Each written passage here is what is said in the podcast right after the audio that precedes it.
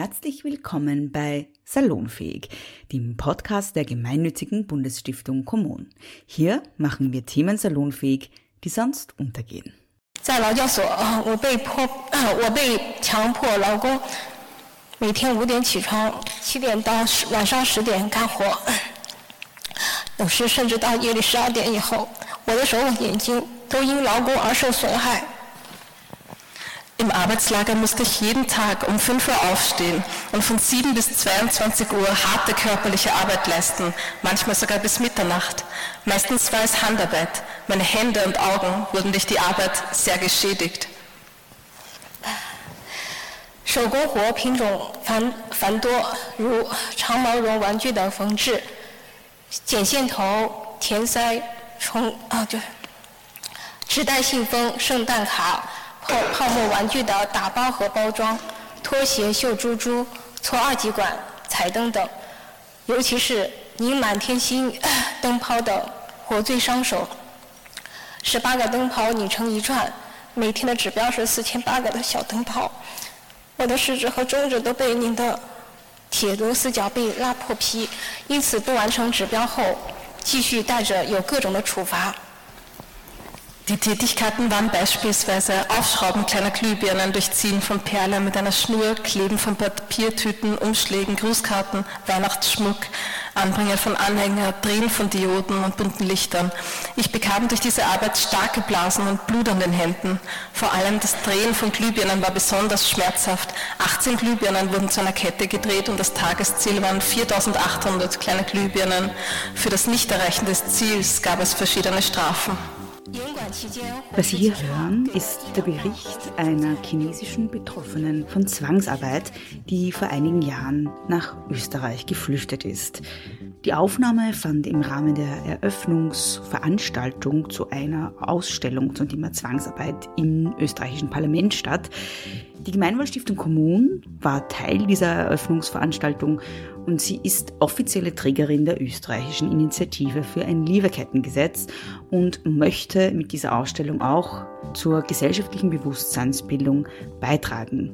Menschen sollen erkennen, wie sie mit globaler Ausbeutung über die Lieferketten von multinational agierenden Konzernen verbunden sind. Ich durfte mich mit Veronika Bonmena, der Vorsitzenden und Mitgründerin der Gemeinwohlstiftung Kommun, und mit Magdalena Baran-Scholtis, die die Vorsitzende des Stiftungsbeirats der Gemeinwohlstiftung ist und Beiratsvorsitzende des Recherchefonds und nebenbei auch noch die Veranstaltung, die Sie gerade gehört haben, moderiert hat, unterhalten und mit Ihnen darüber sprechen, was denn Zwangsarbeit beenden könnte und welche Verantwortung hierbei in Europa liegt.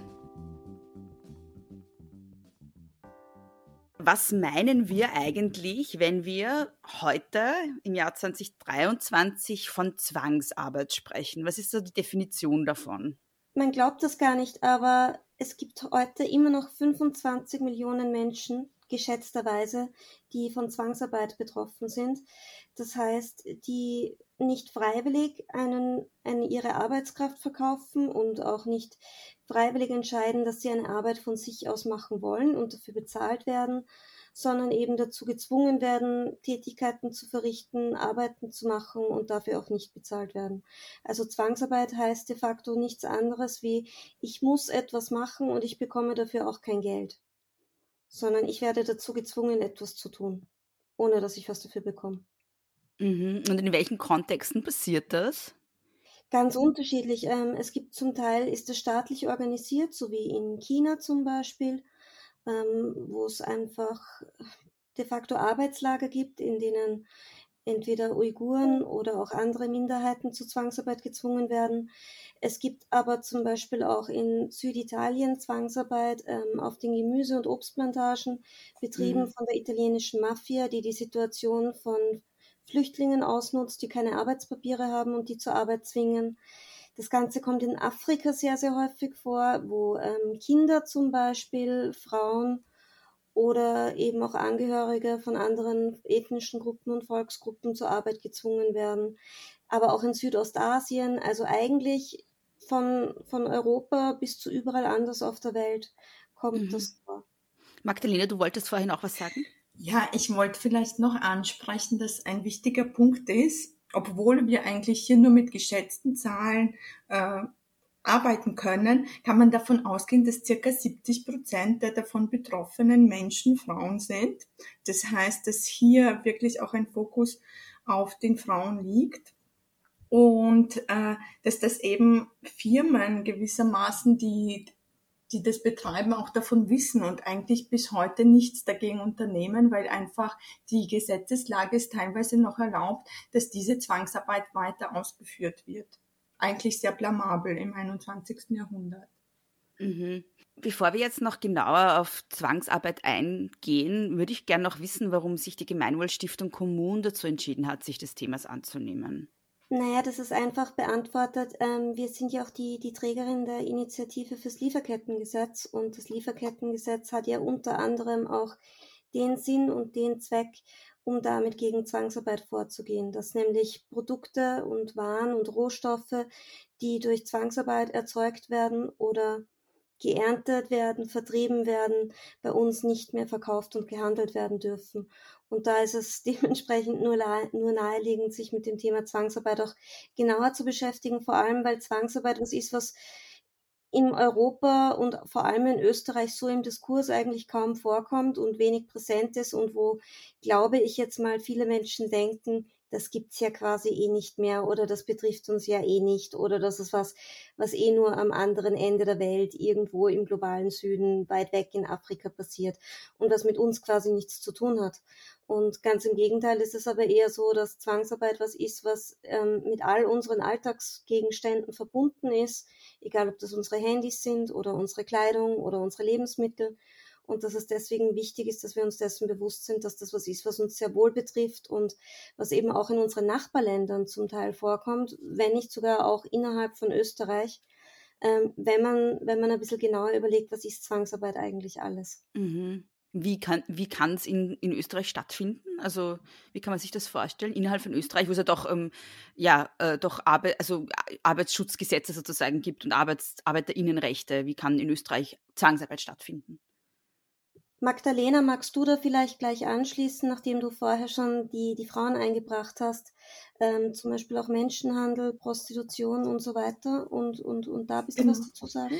Ja, das sind auch eben ganz wichtige Aspekte und vor allem auch, dass äh, wir ja diese Produkte kaufen können, die ja unter Zwangsarbeit äh, hergestellt werden. Das heißt, in unserem Alltag essen wir Sachen oder haben wir Kleidung an oder verwenden wir Elektrogeräte, die durch diese Arbeit eigentlich in Schmerz und Leid hergestellt werden können. Das ist ein großer sozusagen Punkt, inwieweit wir auch von dieser Zwangsarbeit betroffen werden. Ein anderer Punkt ist auch, dass Unternehmen eigentlich die Wettbewerbsfähigkeit von Unternehmen, die fair arbeiten und die auch in Österreich ansässig sind, also kleine und mittlere Unternehmen, dass die deren Konkurrenzfähigkeit schwächen und dadurch auch sozusagen das natürliche Gleichgewicht äh, äh, sozusagen stören.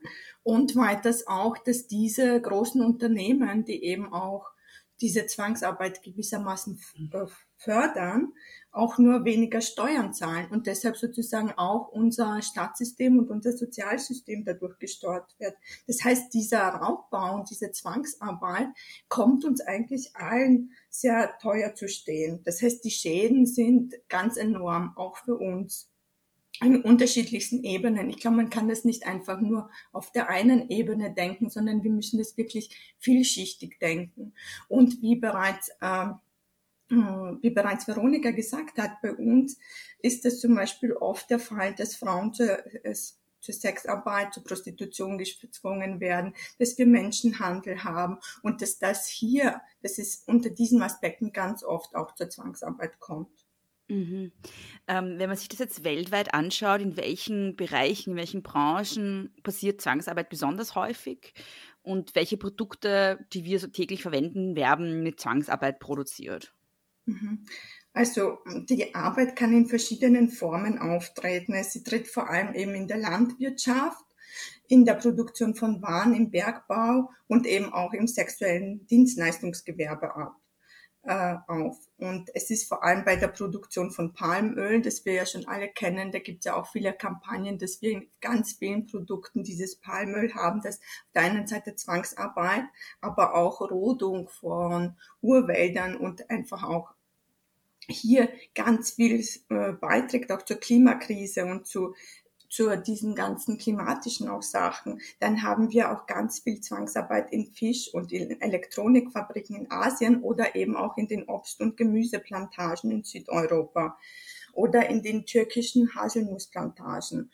Und man weiß von Unternehmen wie zum Beispiel von Ferrera oder Nestle, dass äh, sie da wirklich auch äh, aktiv teilnehmen und das nicht einmal wirklich leugnen, weil sie es eigentlich nicht leugnen müssen weil die Gesetzeslage einfach diese, diese Zwangsarbeit noch zulässt. Und das sollte sich auf jeden Fall ändern. Und dazu hat eben die Gemeinwohlstiftung auch diese Initiative für ein Lieferkettengesetz gegründet, das jetzt schon auf verschiedenen Ebenen diskutiert wird.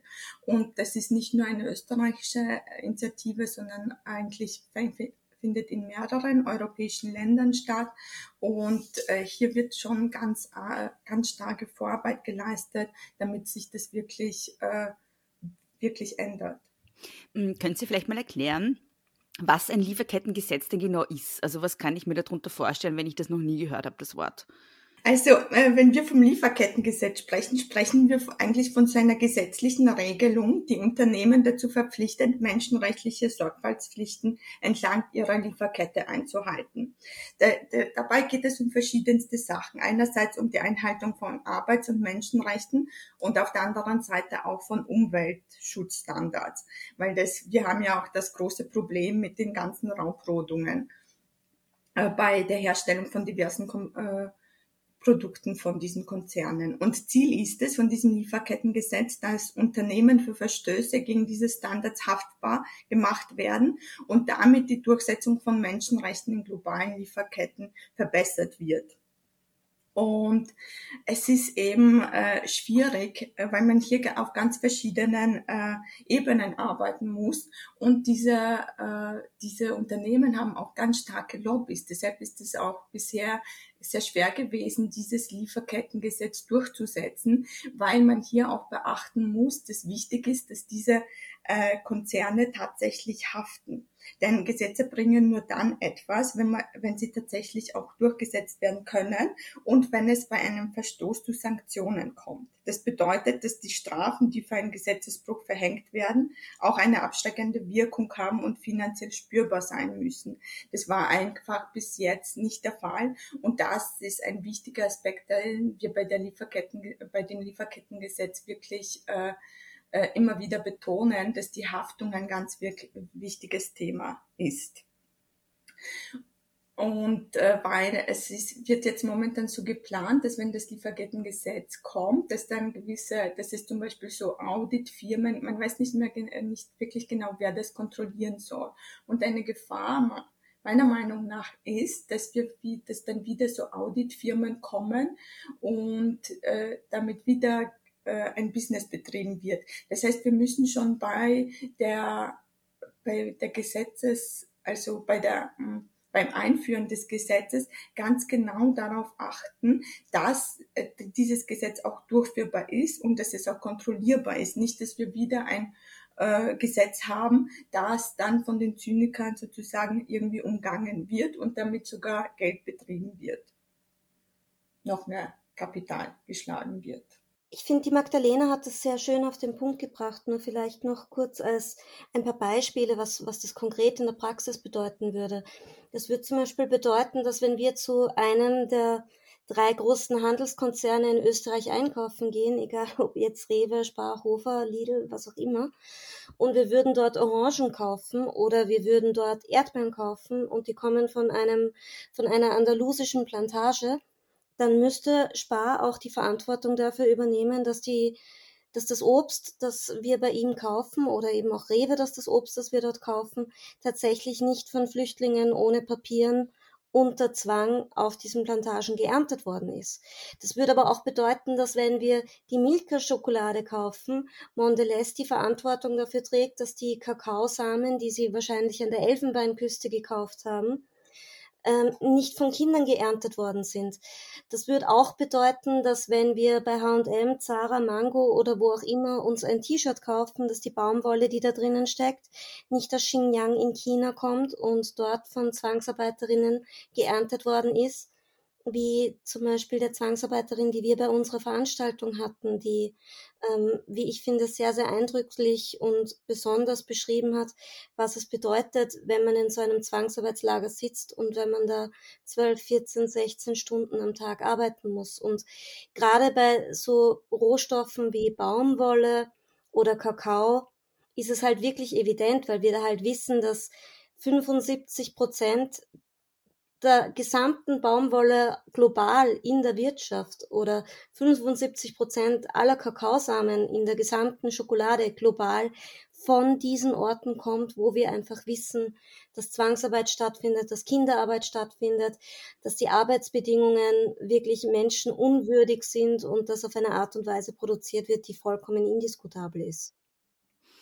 Äh, wie wahrscheinlich ist es eigentlich, dass jeder von uns äh, irgendwas zu Hause hat oder irgendwas in Verwendung hat, äh, was mit Zwangsarbeit produziert ist? Und gibt es überhaupt die Möglichkeit, als Konsumentin das zu umgehen?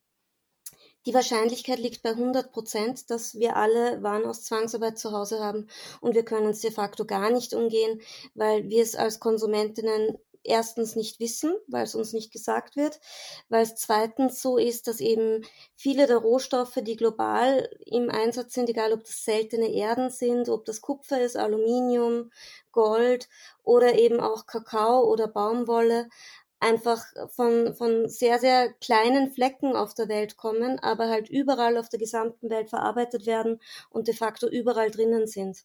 Und wir haben eigentlich überhaupt keine Chance, uns da glücklich zu kaufen oder frei zu kaufen. Und egal wie viel Mühe wir uns geben beim Einkaufen, es ist so gut wie nicht machbar, jetzt zum Beispiel ein, ein Handy zu kaufen, wo nicht irgendein Metall oder eine Erde oder irgendein anderer Bestandteil drinnen ist, der mit Zwangsarbeit abgebaut worden ist. Also das heißt, auf Konsumentinnenseite sind wir eigentlich relativ machtlos sogar. Ähm, weil das ist ja immer das Argument, das dann kommt, ja, wir können ja auch ethisch konsumieren. Ähm, das scheint in dem Fall ja kaum möglich zu sein, nicht? Also wenn wir das, wir können das kaum vermeiden. Nein, wir können es gar nicht vermeiden und es ist eine sehr bequeme Schutzbehauptung, von globalen Konzernen zu sagen, naja, wir können so, wir Konsumentinnen, wir können es an der Kasse ja quasi eh richten, ähm, weil, weil wir ja nicht das Angebot steuern. Also es wird immer so getan von wegen, ja, die Nachfrage steuert das Angebot, aber niemand von uns steht an der, an der Kasse im Geschäft und sagt, hallo, ich hätte gerne die Schokolade mit den Kakaosamen, die ein Achtjähriger geerntet hat. Niemand von uns tut das. Und trotzdem kommt 75 Prozent des Kakaos genau von dort. Das heißt, es stimmt einfach nicht. Wir, wir haben de facto keine große Wahl. Es gibt zwar zertifizierte Produkte, die in der Regel drei, viermal so teuer verkauft werden, mit dem Versprechen, dass das quasi sichere Produkte wären. Aber selbst in diesen vermeintlich sicheren Produkten ist das Risiko sehr, sehr hoch, dass da in Wirklichkeit Bestandteile aus Zwangsarbeit, aus Menschenhandel, aus Kinderarbeit und aus anderen ähm, wirklich furchtbaren, furchtbaren Produktionsbedingungen enthalten sind. Mhm. Ähm, und das Lieferkettengesetz oder ein Lieferkettengesetz würde dann würde das sozusagen äh, ja, Zwangsarbeit zumindest reduzieren oder weitgehend verhindern. Ähm, jetzt sind ja, es gibt in Österreich mehrere Initiativen für ein Lieferkettengesetz, unter anderem eben von der Gemeinwohlstiftung Kommunen. Es gibt auf europäischer Ebene ähm, gerade Verhandlungen, soweit ich weiß, zu einem Lieferkettengesetz. Es gab allerdings von österreichischer Seite eine Enthaltung, wenn ich das richtig verstanden habe. Ja, ähm, es gibt die Enthaltung. Ähm, meine persönliche Meinung ist, dass vor allem der Wirtschaftsbund innerhalb der ÖVP sehr strikt gegen das Lieferkettengesetz ist. Die offizielle Begründung liegt darin, dass sie sagen, es ist ihnen nicht genau genug ausformuliert und es ist ihnen nicht konkret genug und sie können quasi nicht zustimmen, weil sie wissen ja gar nicht, was das bedeutet. Aber man merkt schon sehr, sehr deutlich, und wir waren ja auch ein Teil des Konsultationsprozesses und der Roundtables zum Lieferkettengesetz von der, von der österreichischen Bundesregierung, dass von Seiten des Justizministeriums der ähm, de facto grünes Licht gegeben wird und die, die das gerne hätten und das aber von Seiten des Arbeits- und Wirtschaftsministeriums sehr, sehr stark gebremst wird, weil halt die Interesse, die industriellen Vertretung, äh, die industriellen Vereinigung der Wirtschaftsbund, die Wirtschaftskammer ähm, und halt noch ein paar andere Standesvertreter innerhalb der ÖVP sehr, sehr stark dagegen lobbyieren. Und auf EU-Ebene ist es noch einmal so, dass es halt auch dort ähm, die, die Wirtschaftstreibenden sind und, und die großen Industriebetriebe sind, die sehr, sehr viel Geld in Lobbying investieren, um dieses Gesetz immer wieder weiter zu verwässern und hinauszuzögern in der Hoffnung, dass sie es noch so weit verhindern können, dass es ihnen so wenig wie möglich wehtut, sprich, dass sie weiterhin so billig wie möglich produzieren können zu den schlechtesten Bedingungen. Was sind die wesentlichsten Argumente, die Sie dagegen vorbringen? Naja, sie behaupten, sie würden ihre Lieferkette ja gar nicht so gut kennen. Ähm, das, also das erste Argument ist quasi, wir wissen ja gar nicht so genau, was wir da wo kaufen und deswegen können wir doch nicht die Verantwortung dafür übernehmen. Gleichzeitig wissen wir aber, dass genau diese globalen Konzerne wirklich akribisch sich mit ihren Lieferketten beschäftigen, weil sie ja konstant immer auf der Suche sind nach der billigsten Produktionsweise, egal in welchen kleinen verborgenen Fleck irgendwo auf der Welt. Also keinem Konzern ist es zu blöd, Rohstoffe tausende Kilometer entfernt in irgendeinem Dorf zu kaufen, wenn sie dort einen Cent billiger sind. Ähm, aber es ist angeblich nicht möglich herauszufinden, was für Produktionsbedingungen dort herrschen. Und das ist natürlich eine, eine schwache Ausrede. Dann kommt natürlich auch gerne das Argument, wonach das Ganze so wahnsinnig bürokratisch wäre und dementsprechend alles so umständlich machen würde und ähm, deswegen Produkte teurer werden würden. Da hat es aber von Seiten der EU-Kommission schon vor ein paar Jahren eine Studie dazu gegeben, die sagt, dass zum Beispiel ein Schokoriegel durch das Lieferkettengesetz, ähm, wenn der Mehraufwand zu 100 Prozent an die Konsumentinnen weitergegeben würde, bei gerade mal 15 Cent liegen würde. Also ein Schokoriegel würde 15 Cent dadurch mehr kosten. Ähm, es sagt aber auch niemand, dass die Konzerne das eins zu eins umlegen müssen. Wir wissen ja auch, dass gerade die großen Handelskonzerne im Lebensmittelbereich und gerade die großen Süßwarenkonzerne wie Mars, Mondelez, Nestle und Co. wirklich obszöne Milliardengewinne schreiben jedes Jahr. Also zum Beispiel Ferrero gehört ja einer Einzelperson, dem Giovanni Ferrero, der hat den Konzern von seinem Vater geerbt. Das ist der viertreichste Mensch auf diesem Planeten. Der hat ein Privatvermögen von ähm, geschätzt vier bis acht Milliarden Euro, das ist mehr als ganze Volkswirtschaften umsetzen.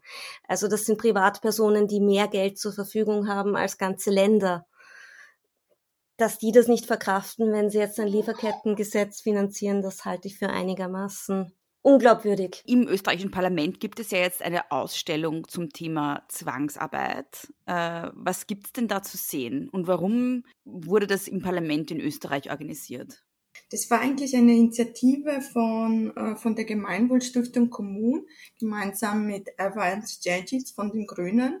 Und es ging darum, eine Ausstellung, die bereits im Europäischen Parlament zu sehen war, und zwar eine von der grünen EU-Abgeordneten Anna Cavazzini, über Zwangsarbeit nach Österreich zu bringen, um eben dieses Thema wieder sichtbar zu machen und sozusagen in dieser Bewusstseinsbildung äh, die Bewusstseinsbildung wieder zu, äh, zu aktivieren. Dabei ging, lag der Fokus auf den stärksten marginalisierten und entrechteten Gruppen, denn diese, äh, diese, wir reden ja zwar über Zwangsarbeit, aber meistens bleiben die Menschen dahinter wirklich nur verborgen. Und hier war es wichtig, in Bildern anhand von Fotografien diesen Menschen und diesen diesem Begriff Zwangsarbeit auch Gesichter und Geschichten zu geben. Und äh, es gab dort mehrere, äh, mehrere Punkte, also es gab mehrere Projekt, äh, Projekte aus, Bild, äh, aus verschiedenen Ländern. Es war eigentlich nicht China auf den Bildern von in dieser Ausstellung, da waren Pakistan vertreten, Thailand, Kongo, Brasilien und Myanmar.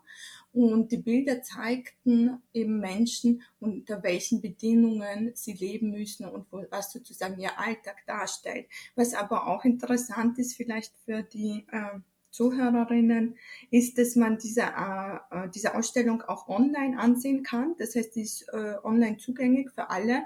Äh, vielleicht kannst du dann Bea den Link äh, online stellen und mhm. äh, die äh, die Zuhörerinnen können sich dann eben auch durch diese Ausstellung klicken. Und uns war es wichtig, dieses Thema ins Parlament zu bringen, denn wie, wie wir schon vorher besprochen haben, Österreich hat sich äh, hier enthalten und es ist wichtig einfach für uns als Zivilgesellschaft auch oder als Konsumentinnen Druck auf die Politik auszuüben, damit sich das wirklich ändert. Weil ich glaube nicht, dass äh, die Österreicherinnen und die Österreicher oder in Österreich lebende Menschen oder jeder eigentlich Konsument und jede Konsumentin äh, will, äh, dass Produkte aus Zwangsarbeit tatsächlich äh, im Geschäft verfügbar gemacht werden. Also wenn man die Leute so direkt fragen würde, glaube ich nicht, dass da irgendjemand sagen äh, wollen würde, dass er das will oder dass sie das will. Und deshalb finde ich wichtig, dass, äh, dass das immer wieder besprochen wird, dass, das, äh, dass die Menschen ein Gesicht bekommen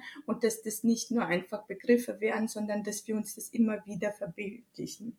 Und äh, bei dieser, bei der Öffnung der Zwangs, äh, der der Ausstellung zu dieser Zwangsarbeit hatten wir eben auch eine Podiumsdiskussion. Und wir hatten äh, wir hatten einen, äh, eine Gästin, die eben Zwangsarbeiterin in China war, die Liun Chao, und die hat uns Einblicke gegeben in diese, in ihren Alltag dort, und das war wirklich sehr äh, verstörend. Sie hat uns erzählt, wie sie äh, gefangen genommen wurde, was die Arbeitsbedingungen waren, wie viel äh, sie arbeiten mussten und wie schwer es auch war, dem zu entkommen. Und sie ist, glaube ich, 2019 dann nach Österreich gekommen. Und was für sie auch so schockierend war, als sie dann schon dem entkommen ist und dann in Österreich äh, sozusagen in Sicherheit war, war, dass sie die Produkte, die sie selbst produziert hat, dann hier in Geschäften gesehen hat mhm. oder die mhm. Lichter am Christkindlmarkt. Mhm. Und dass äh, das so für sie so unverständlich teilweise gewesen ist, wie das sein kann. Und ich glaube, das ist auch etwas, äh, in dem wir uns immer wieder stellen müssen und auch darüber sprechen müssen. Also auch sozusagen äh, mit unseren Kindern, mit unseren Verwandten, das immer wieder ans Tapet zu bringen, damit wir das einfach nicht vergessen und hier Druck ausüben damit sich das ändert.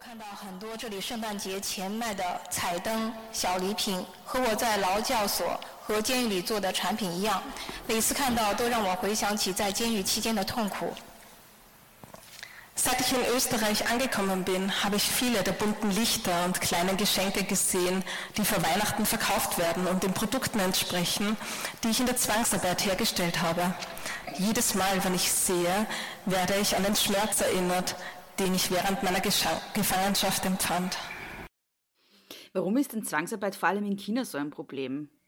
Also es ist, es ist ja in verschiedenen Ländern, es ist nicht nur in China, aber in China die Gründe sind unter anderem die Größe und die Komplexität der chinesischen Wirtschaft.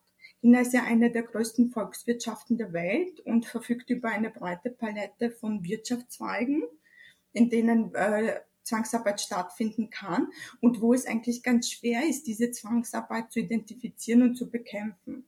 Und ein weiterer Grund ist die politische Situation. Die chinesische Regierung kontrolliert viele Aspekte des Lebens einschließlich eben des Arbeitsmarktes so, dass es hier ganz leicht zu einer staatlichen Kontrolle über die Arbeitskräfte und die Arbeitsbedingungen kommen kann, so dass es schwieriger auch wird, da das zu beseitigen oder das zu bekämpfen. Aber wie gesagt, es ist nicht nur in China, es ist auch in Pakistan, es ist auch im Kongo, es ist auch in Thailand. Meine, Thailand ist ja auch so ein Land, wo viele Urlaub machen und das sozusagen als Paradies darstellen. Und ein paar Meter weiter werden da Menschen gefangen gehalten und äh, zur Zwangsarbeit gezwungen. Das muss man sich mal vor Augen halten. Was ich da gerne ergänzen würde, es gibt de facto zwei Formen von Zwangsarbeit, nämlich die eine, die eher versteckt im Privaten stattfindet, ähm, die zum Beispiel von mafiösen Strukturen oder, oder mafiösen Clans betrieben wird, wie in Süditalien eben zum Beispiel oder auch in Osteuropa. Und es gibt eben auch die Zwangsarbeit, die wirklich strukturell, staatlich, systematisch verordnet wird. Und das ist halt das, was in China passiert. Also in China werden von der Regierung wirklich riesige Anlagen gebaut. Die sind auf Satellitenbildern gut erkennbar, weil sie so groß sind, ähm, wo tausende Menschen drinnen hausen wie in Gefängnissen, eingesperrt und wo, wo die halt quasi wirklich zum Arbeitsdienst auch eingeteilt werden, weil sie dadurch halt quasi auch politisch indoktriniert werden, gedrillt werden und weil die Menschen so auch gebrochen werden sollen. Das heißt, da ist die Zwangsarbeit auch ein Instrument der, der Folter um ehrlich zu sein. Und gleichzeitig ist es natürlich so, dass die chinesische Regierung damit auch sehr, sehr viel Geld macht. Also das ist ja auch ähm, was, was jetzt nicht neu ist, dass Gefängnisse durchaus auch sehr lukrativ sein können und dass da sehr viel Geld auch dadurch erwirtschaftet werden können, dass damit einfach auch, auch Arbeitskraft verkauft wird. Und in China ist es eben so, dass gerade die Baumwollindustrie ähm, ein großer Sektor ist, eben der Großteil der, der globalen Baumwolle in unserer Kleidung kommt eben genau von dort. Und die haben sich überlegt, na gut, wir haben die Uiguren, wir, wir müssen die irgendwie beschäftigen, wir, wir wollen die quasi brechen, wir wollen die drillen. Gleichzeitig ähm, haben wir diese riesigen Baumwollfelder, die bestellt gehören. Ähm, dann lassen wir die das doch machen. Und jetzt pflücht, pflücken halt wirklich die Uiguren zwölf Stunden pro Tag von Hand bei 45 Grad Hitze, ähm, sieben Tage die Woche die Baumwolle, wenn Erntezeit ist. Und das ist natürlich fatal und das hat dann gleich einmal eine, eine andere Dimension. Das, was, was die Ausstellung im Parlament so besonders gemacht hat, warum sie mir sehr, sehr gut gefallen hat, ist, weil man zum Beispiel wirklich sieht, wie Minenarbeiter teilweise erst ähm, 14, 15-jährige Jungen ohne Schuhe, ohne, ohne Schutzkleidung, ohne Helm, barfuß in einem Erdloch sitzen und das ist die Mine und dort graben sie die Metalle aus, die in unseren Handy stecken und in unseren Laptops und mit, mit denen wir jetzt diesen Podcast aufzeichnen. Das macht das Ganze sehr schön konkret und sehr, sehr gut greifbar. Was dort leider nicht sichtbar war und was eben auch viel schwieriger abzubilden ist und was zum Beispiel was ist, wo wir Zwangsarbeit auch unmittelbar in Österreich haben, ist eben im Bereich der Prostitution. Also ganz viel von dem, was bei uns in, in der Prostitution stattfindet, was, was wir in, in, in der Pornografie vorgesetzt bekommen, ist nichts anderes als Zwangsarbeit beziehungsweise Missbrauch. Also da davon auszugehen, dass, dass diese Frauen das alles freiwillig machen, ähm, auch wenn es ein paar wenige gibt, die das tun, ähm, so ist es natürlich nicht, sondern das ist natürlich auch Zwangsarbeit. Und ein, ein weiteres Feld, was wenig sichtbar ist im privaten Bereich, ist eben auch im Bereich der Hausangestellten.